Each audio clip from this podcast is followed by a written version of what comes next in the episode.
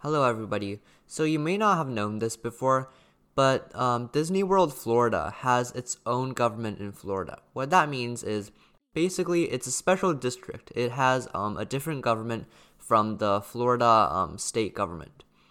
And uh, how this all began was um, in May 1967, uh, Disney was given governmental control over the land around its uh, Florida theme parks and uh, basically around the land. So that includes other stuff like a sports stadium and some infrastructure and a bunch of other things. And at the time, like in May 19, uh, 1967, the land was only a swamp, but it isn't today, obviously, since um, there's a bunch of buildings beside Disney World. And at the time, after Disney was given control of the land, it uh, it took over responsibility for municipal services like providing power to the residents around um, the area, and providing water, and providing and building roads and fire protection. But it was also freed from dealing with legal red tape or paying taxes that were meant for the general public.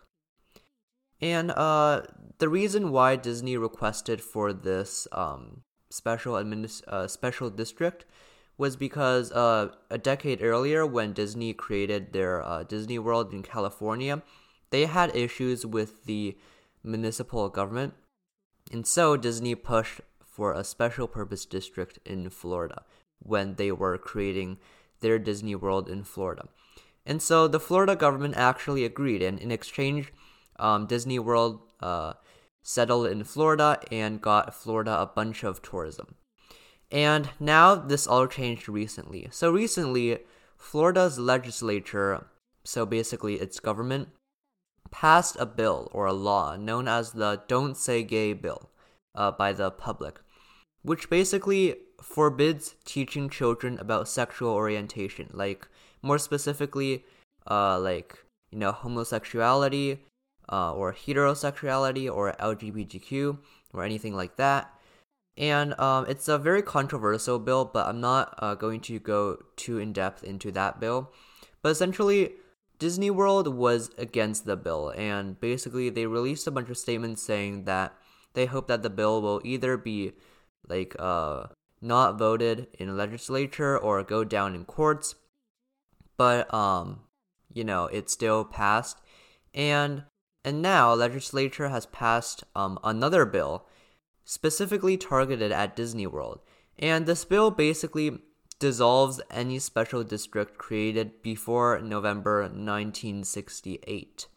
So, uh, obviously, there aren't too many special districts in Florida specifically, and much less uh, created before November 1968. So, this bill was just obviously uh, created to target Disney World for their uh, for for them being against uh, the bill and uh, it does make sense since um, uh, Disney's quote unquote government is a more democratic party ish um, government, but now Florida is governed by uh, the Re- the Republican Party, which is obviously the um, the opposition of the Democratic Party, so they're naturally against each other. But Disney was against a bill, and so um, the government of Florida issued another bill that dissolved Disney.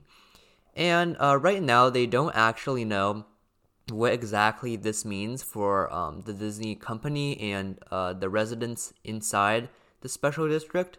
But uh, because, especially since um, the bill was super vague, it was just literally um, slightly uh, longer than one page. And right now, uh, the government, the Florida government, is saying that they will release statements um, later and they will figure it all out later. So yeah, I think this is like a bit of a chaotic situation. Like in the first place, a special like a special district is kind of weird, you know. Uh, you probably haven't uh, known that Disney had its own government, but um, well, it does, and I think that in itself is pretty in, uh, pretty unusual. And now uh, the Florida government is uh, has released a bill that intentionally removes that uh, special district, which I think is a bit obvious, and um, especially since you know they have just released the "Don't Say Gay" bill, which is already super controversial.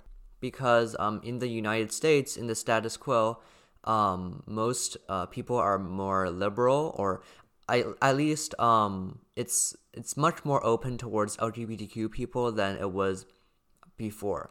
So uh, people are finding this bill very controversial, essentially anti-LGBTQ, because you know it forbids schools from uh, teaching its students about sexual orientation, uh, which is something that's very controversial.